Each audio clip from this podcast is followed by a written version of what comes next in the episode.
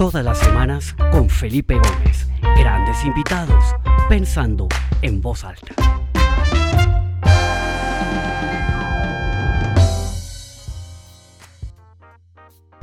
Bueno, muy buenas tardes para todos. Bienvenidos a esta nueva edición del programa Pensando en voz alta. Mi nombre es Felipe Gómez y de verdad que estoy muy emocionado de volver a estar acá otro martes eh, desde que comenzó toda esta locura de la pandemia, en donde cada martes nos reunimos para hablar de algún tema específico con alguien, ver una mirada fresca, diferente, de algún lugar diferente, con un background distinto. Y bueno, ya llevamos como 56 de estas conversaciones que han sido posibles gracias a todos los que se conectan fielmente todos los martes. Veo muchos nombres conocidos, veo también muchos nombres eh, nuevos. Entonces de verdad que muchas gracias por estar acá de nuevo.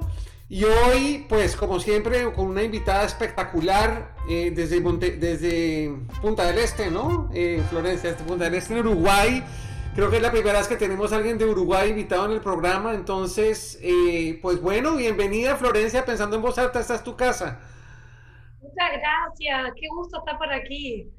Primero, qué buena la música para arrancar, ¿eh? Esa nos levantó el ánimo. sí, esa música tiene un gran significado para mí porque la uso en una de mis conferencias, entonces es, es, es eh, muy, muy eh, afín a mí y la verdad es que me encanta.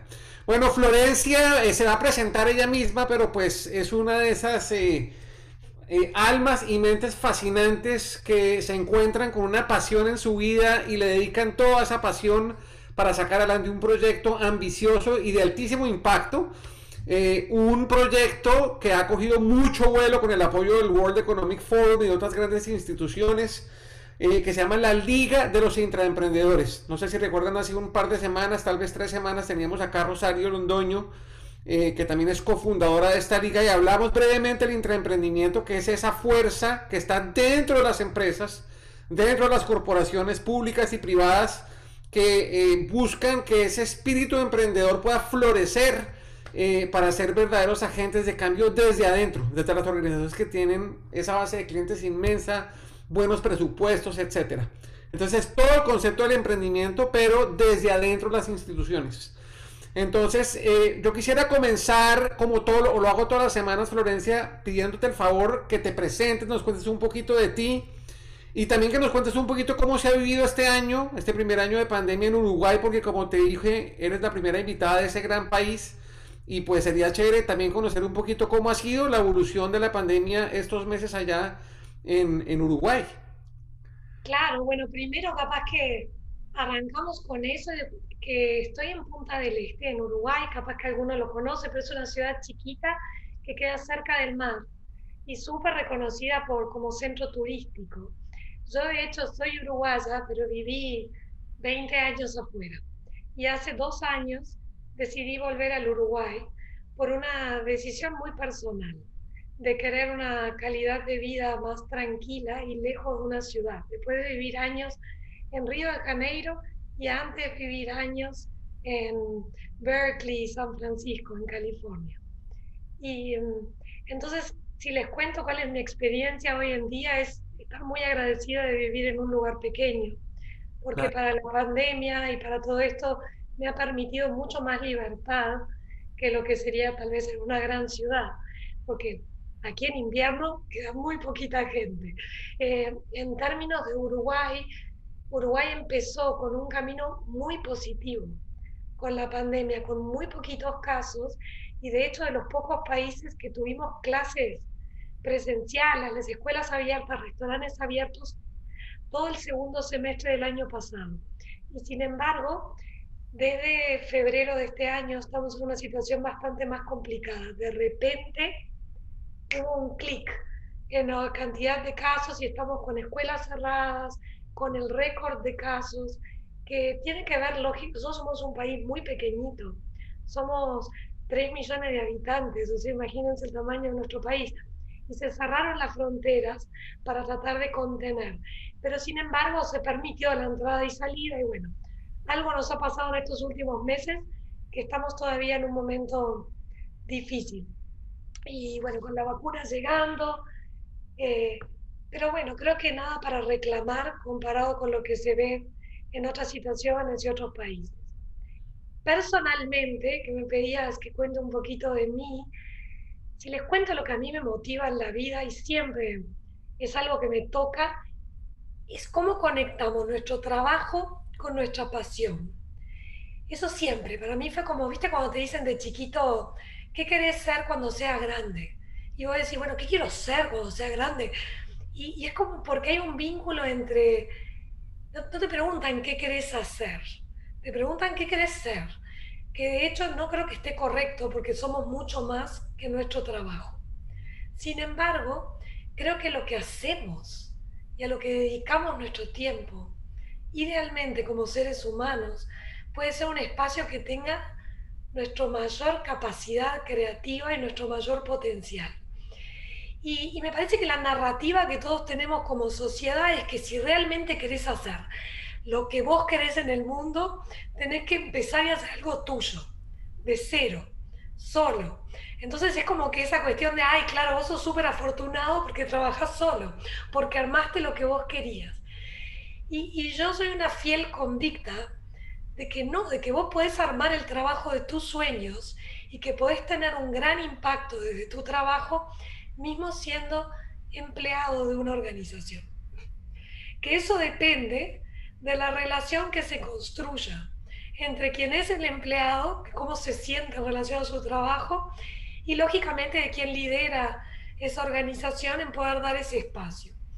Y bueno, eso nos llevó a construir este espacio que es la Liga de Intraemprendedores, que justamente el nombre es cómo podemos ser tan felices como un emprendedor que realmente ama, tiene brillo en los ojos, realmente cree en lo que hace y lo hacemos adentro de una organización que ya tiene un músculo, una estructura.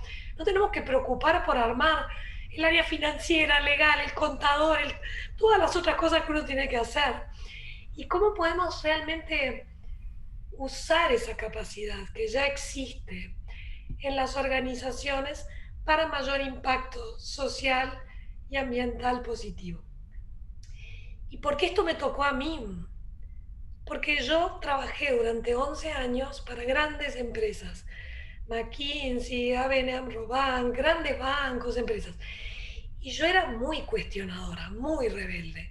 Eh, y preguntaba todo el tiempo, pero ¿por qué se hace de esta forma? ¿Pero por qué no lo podemos hacer de esta otra? ¿Pero por qué solo hablamos de dinero dentro de un banco? Eh, entonces, eh, la verdad que viene mucho tal vez de que lo viví de, de mis 20 a mis 30 y pocos, yo estaba dentro de una gran organización. Ahí largué todo y me fui para afuera. Porque dije, ¿sabes qué? No aguanto más, hay que emprender, hay que tener tu espacio.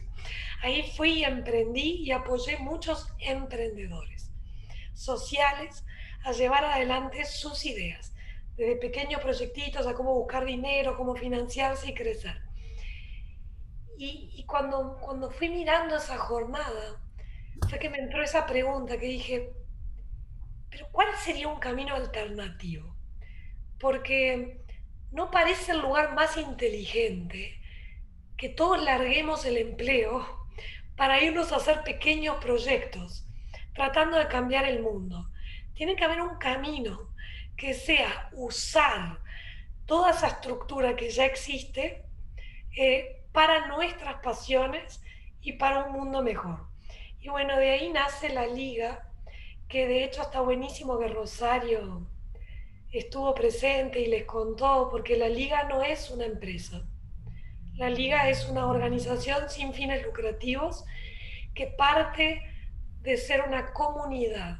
Entonces la construí de varios cofundadores y a medida que va llegando más gente y más gente, la invitación es seguir siendo co-creadores de ese espacio. O sea, justamente lo que queremos es que la liga sea un espacio que trae intraemprendedores para intraemprender y seguir dándole forma a, a este espacio. Una pregunta, Florencia. ¿El que se hace miembro de la liga o se asocia a la liga es el intraemprendedor o es la compañía? ¿Cómo funciona esa dinámica eh, y cómo, digamos, las compañías como tal entran a ser parte de este gran movimiento que promueve lo que ya nos explicaste. Bueno, primero que nada están los intraemprendedores, está hecha para intraemprendedores. Entonces, la primera invitación es a las personas. O sea que si tú, escuchando esto, decís, ah, yo soy un intraemprendedor, metete en la liga y hay un camino. Si tú decís, no, yo en realidad nunca había pensado en esto, de ser un intraemprendedor, pero me, me suena. También hemos creado eh, cursos, libros, herramientas para quienes están en el inicio, inicio de este proceso. Entonces, la primera invitación es a las personas. Sin embargo, sabemos que no vamos a cambiar esto solo con algunas personas que sean miembros, sino que precisamos que las organizaciones digan, sí, yo quiero promover esto. Entonces, ¿cómo lo hemos hecho? Es, tenemos programas que son para intraemprendedores, pero pueden ser financiados y pagos por las empresas. Entonces, pues ahí, por ejemplo, tenemos, les cuento este año, estamos haciendo tres programas en paralelo.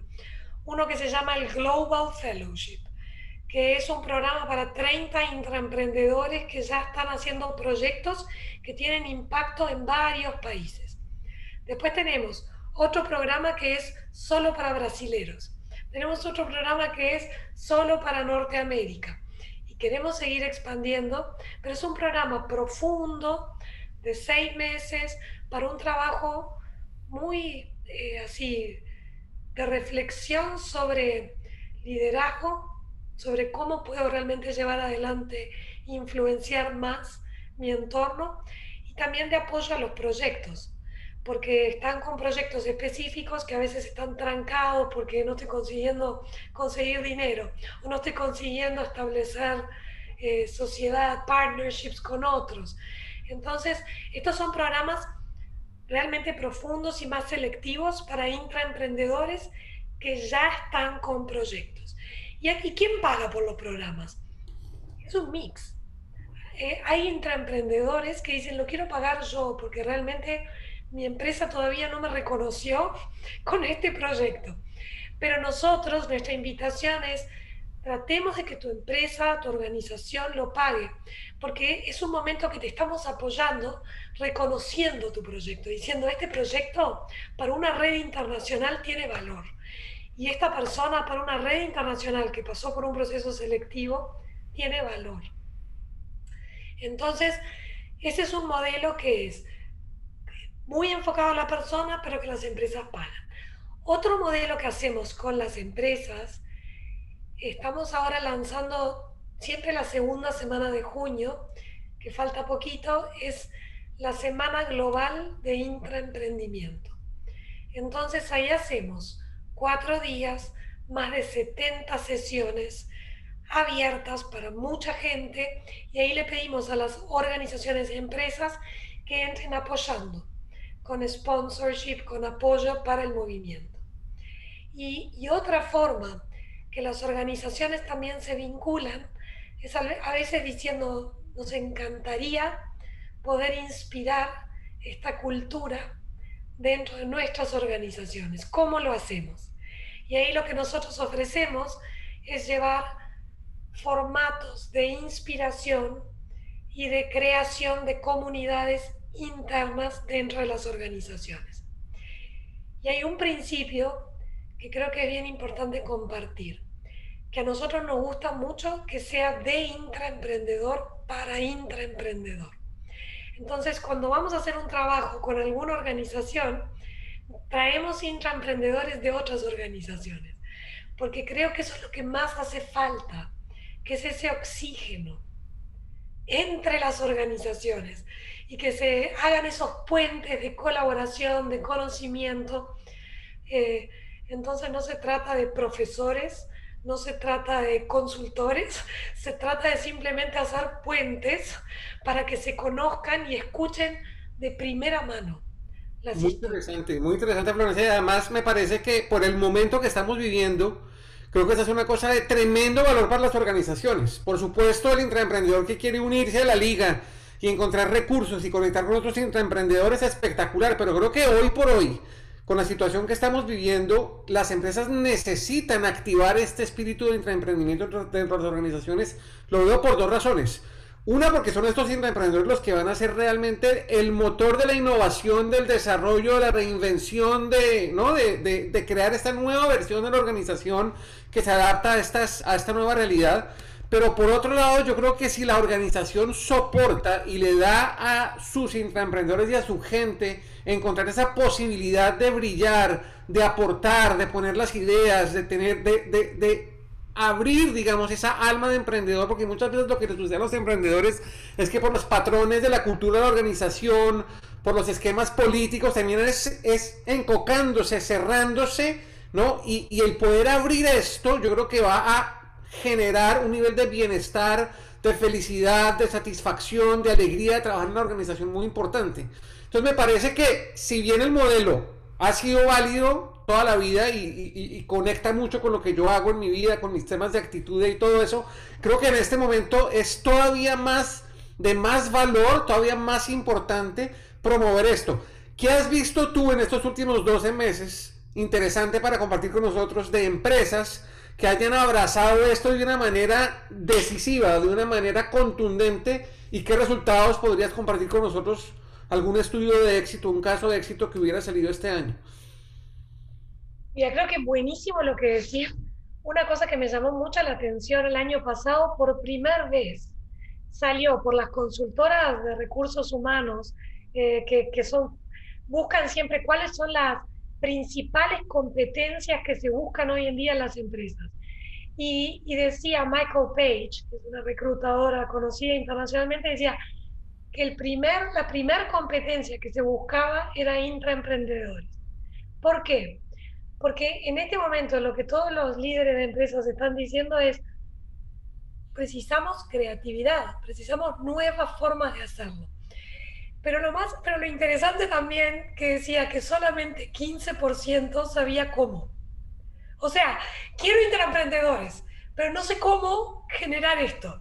Porque armé una empresa o una organización que de hecho estaba más preparada para eficiencia, para operación, para comando y control de repente. Entonces, es como tratar de quebrar esa estructura. ¿Qué es lo que yo he visto de interesante en este camino? Creo que yo veo que hay tres cosas importantes que las empresas están haciendo y está bueno para pensar. Primero, programas de aceleración e identificación de intraemprendedores. Eso es un llamado abierto para convocar ideas ¿Cómo lo están haciendo? Desde traer, mira, frente a lo que estamos hoy en día, estos son los principales tres desafíos estratégicos que tenemos como organización y que conversan con la sociedad. Y, vemos mucho ese lanzamiento de programas para capturar ideas. ¿Dónde se están quedando un poquito cortos esos programas? Es que después reciben un montón de ideas, se seleccionan cinco tal vez, y no hay cómo seguir con, con el resto. Entonces, si movilizaste un montón de gente, no se trata solo de los cinco proyectos que funcionaron, sino cómo esa gente la seguís movilizando en que se desarrolle en su carrera y en su proceso, más allá de ese proyecto específico. Entonces, esa es la primera invitación que hago y para eso nosotros es que armamos esas herramientas de apoyo y de mentoría para construir una comunidad y no solamente un programa. Eh, segunda cuestión que creo que es muy importante es qué dinero estamos separando para eso dentro de las organizaciones. No hay nada más frustrante que decir que lo que vemos mucho es la diferencia entre lo que se dice y lo que se hace. Entonces, eh, mi invitación, lo he visto dentro de varias empresas, Dan, Danone es muy reconocida con eso porque hace muchos años lo hizo, pero es separar un fondo y decir, mira, para las ideas que vengan, yo tengo un fondo que realmente invierto en esto. Y tercer punto, y que creo que te responde Daniela lo que tú traes, Dani, en, en tu chat, o sea que aprovechando para hacer el puente, las mejores empresas para realmente establecer culturas intraemprendedoras se conectan con el ecosistema de emprendedores.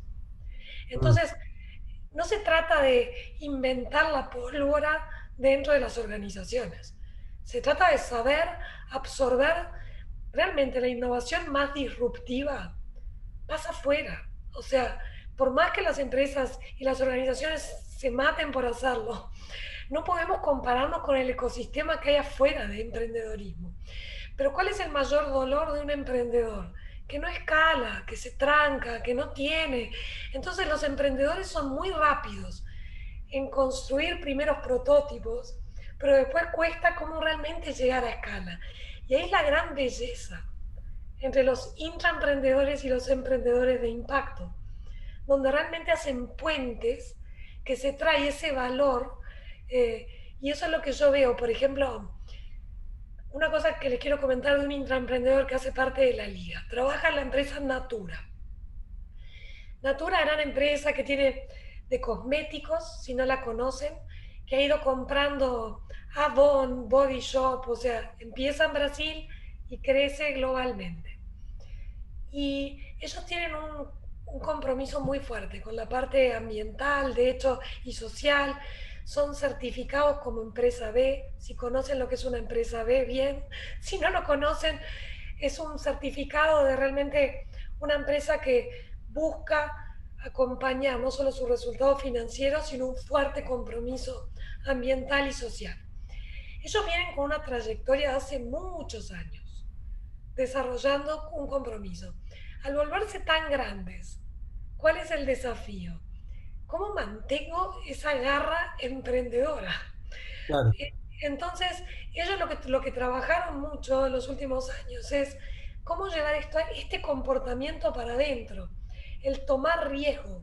El, y ellos ya tienen una conexión con el ecosistema de startups, porque ya vienen invirtiendo, pero les estaba faltando movilizar la pata adentro.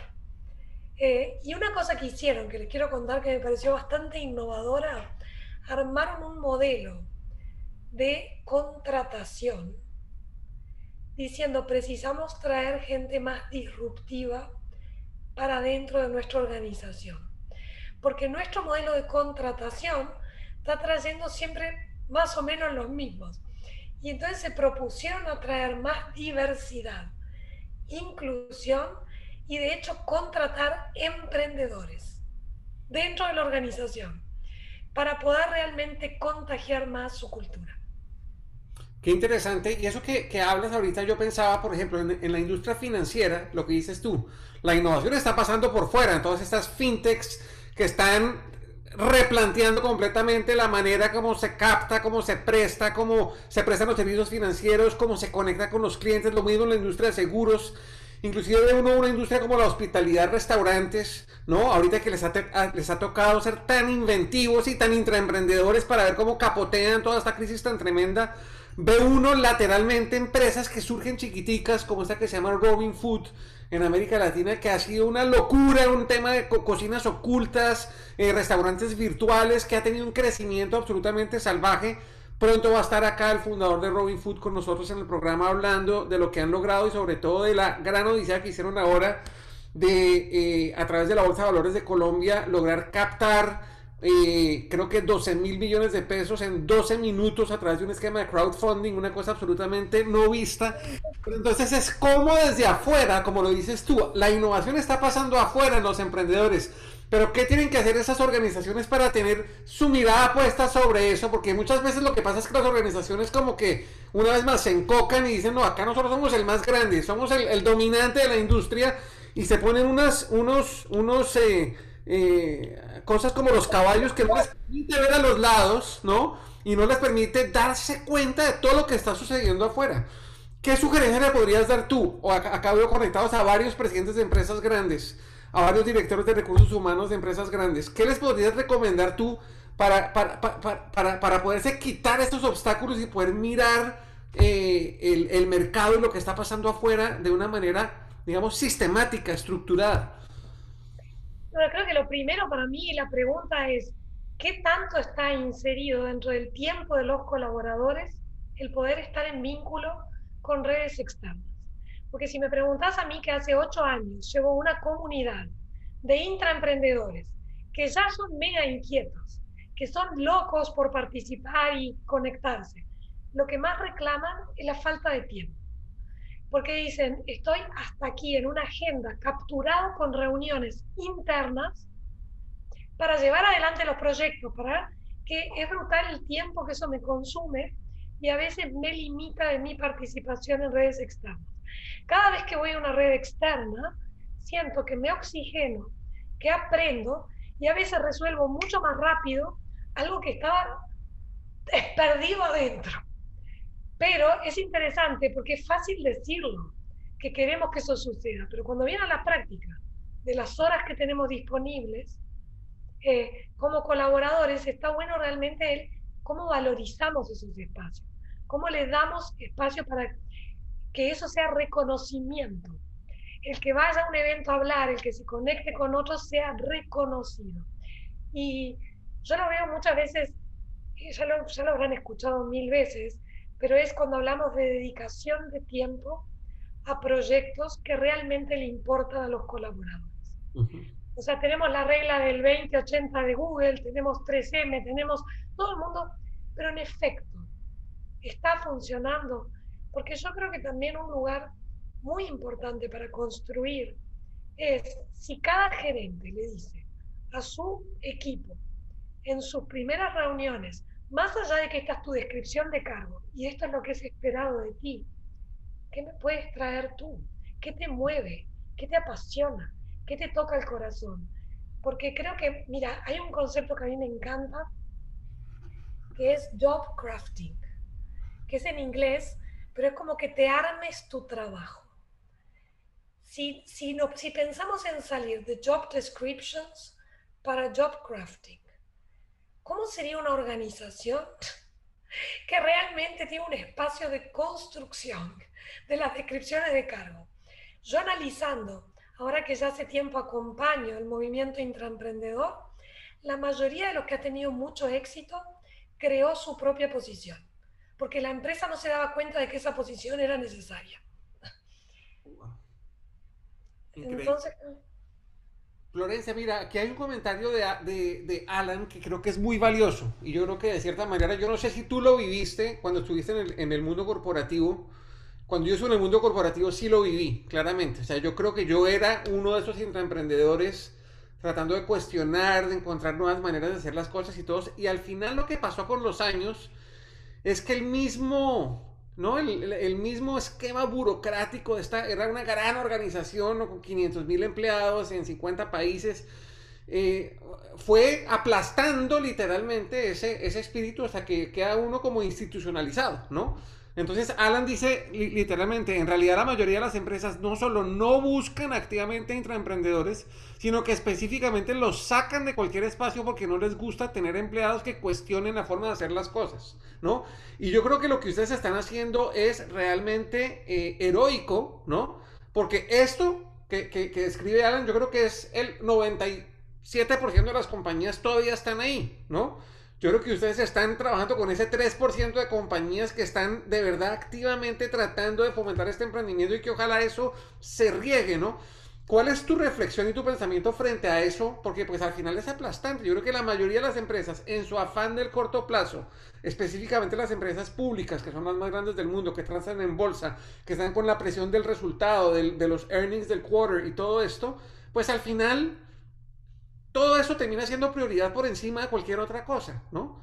¿Cómo lo ven ustedes y cómo crees tú que uno podría darle la vuelta a ese barco tan, tan, tan complicado de darle la vuelta, ¿no? La gran pregunta que todos queremos resolver. Yo creo que lo primero es, este cambio va a llevar mucho más que una década. Este cambio va a llevar generaciones. Entonces, yo vengo hace 20 años involucrada en el mundo de negocios con impacto y de innovación. Y mm, hay algo que puedo decir de forma optimista. Estamos en otra conversación que 10 años atrás, completamente otra conversación. Me acuerdo que hablábamos cuando hoy día los millennials, que hablábamos años atrás, ya están con 30 y algo, ya están con posiciones dentro de las organizaciones que ya no es el chico que entró como intern, como pasante, arrancando y es un cuestionador. Entonces, se está viniendo una generación que está llegando al poder que piensa diferente. Entonces, sí, fue súper válido, Felipe, lo que decís, pero ¿será que, ¿será que no fueron aplastados por el sistema? y los que quedaron realmente fueron los que se amoldaron. Eh, creo que sin duda un montón se habrá ido, pero creo que hay una fuerza generacional que no me preocupa la carrera, no me preocupan los años, que me entiendo con proyectos en paralelo. O sea, trabajo para la empresa, pero estoy haciendo un proyecto afuera. Entonces, hay una movilización que ninguna empresa la va a poder parar, porque es un cambio de época, de, forma de manifestarse en el empleo, de lo que significa el empleo. Fíjate, hay una estadística que es 85% de las personas hoy día dicen que no están comprometidas con su trabajo. Que no son felices emocionalmente con su trabajo. Y esto, si bien es Gallup que hace esta estadística, entonces creo que es interesante pensar, esto más allá de pensar en impacto social, ambiental, es la infelicidad de un montón de gente con su trabajo. Entonces, si me preguntas qué vi como un efecto clarísimo de la pandemia, cómo las personas están cuestionando su trabajo. El para qué, para qué estas horas y cómo lo hago.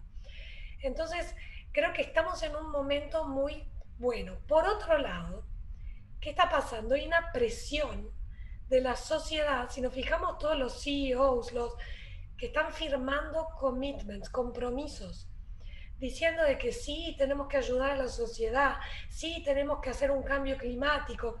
No sé, creo que hoy día diría que ningún presidente de empresa puede salir ahí y decir que este tema no le importa que tal vez 10 años atrás, hoy día ya todo el mundo está hablando de, bueno, ok, tenemos que cambiar, hay una forma, entender cómo nos... Entonces las ventanas de oportunidad. Yo siempre lo llamo así, creo que como intraemprendedor te puedes sentir solito contra el mundo o puedes conectarte con ventanas de oportunidad que se abren dentro de la organización. Eh, y creo que las ventanas de oportunidad están creciendo. Es verdad. Yo, yo creo que la pandemia de cierta manera también acelera un poquito esos procesos y sobre todo como que eleva el nivel de conciencia de los equipos de liderazgo de las compañías en la importancia de este tipo de cosas. Ay, no, yo me quedaría acá charlando contigo dos horas, pero mira, ya, ya se nos pasó la media hora. Y de verdad que fascinante, Florencia, me parece que es espectacular. Eh, vamos a mandar, en, cuando quede publicada esta entrevista en la página de www.pensandoenvosalta.com, Voy a publicar ahí tus redes sociales, la página de la liga y la página de la Semana Global del Emprendimiento. Vale la pena a quienes están acá conectados que, eh, que, se vinculen con este, con, e, en esta semana. Yo creo que hay mucho material, eh, mucho expositor, va a haber eh, mucho pensamiento en esta dirección que creo que lo necesitamos todos en este momento. Entonces los invito a todos a que se conecten allí. Eh, y Florencia, antes de hacerte el micrófono para que te despidas y para que tal vez redondees tus reflexiones finales a todos los que se conectaron, muchísimas gracias. Acá nos está diciendo que Rockstar Florencia, que espectacular, que muchas gracias. Eh, invitaros la semana entrante, tengo un invitado maravilloso, un buen amigo colombiano, Nicolás Reyes, tal vez muchos lo conocen. Eh, vamos a hablar sobre su nuevo libro que se llama Compórtate como un animal, en donde saca comportamientos de distintos animales y, por qué adoptar esos comportamientos es importante para nosotros como líderes y como seres humanos.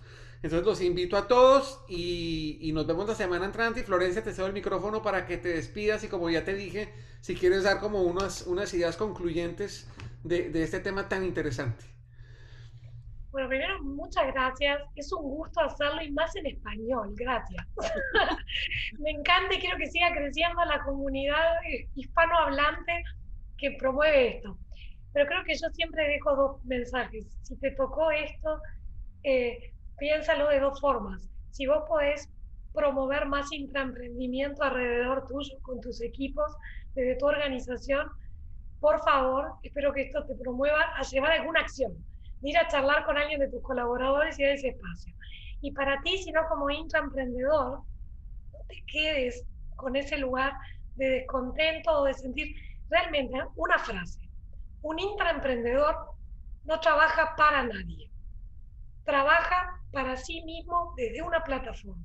Entiende su empleo como una plataforma.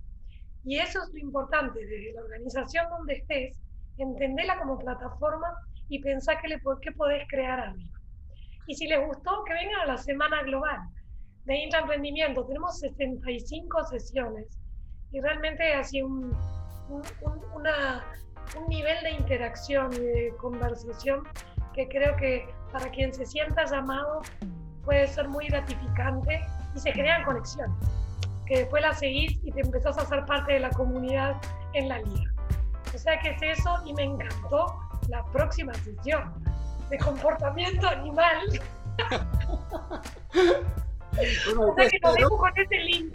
Nos vemos la semana entrante ahí, Florencia, y yo estaré súper presente en la semana del intraemprendedor porque me parece un tema apasionante y que va muy en mi ADN y que definitivamente quiero aprender mucho de todos ustedes porque creo que están haciendo una labor magnífica. De verdad, muchísimas gracias, Florencia. Y a todos los que se conectaron, un gran abrazo y nos vemos la semana entrante. Hasta pronto. Chao. chao, chao.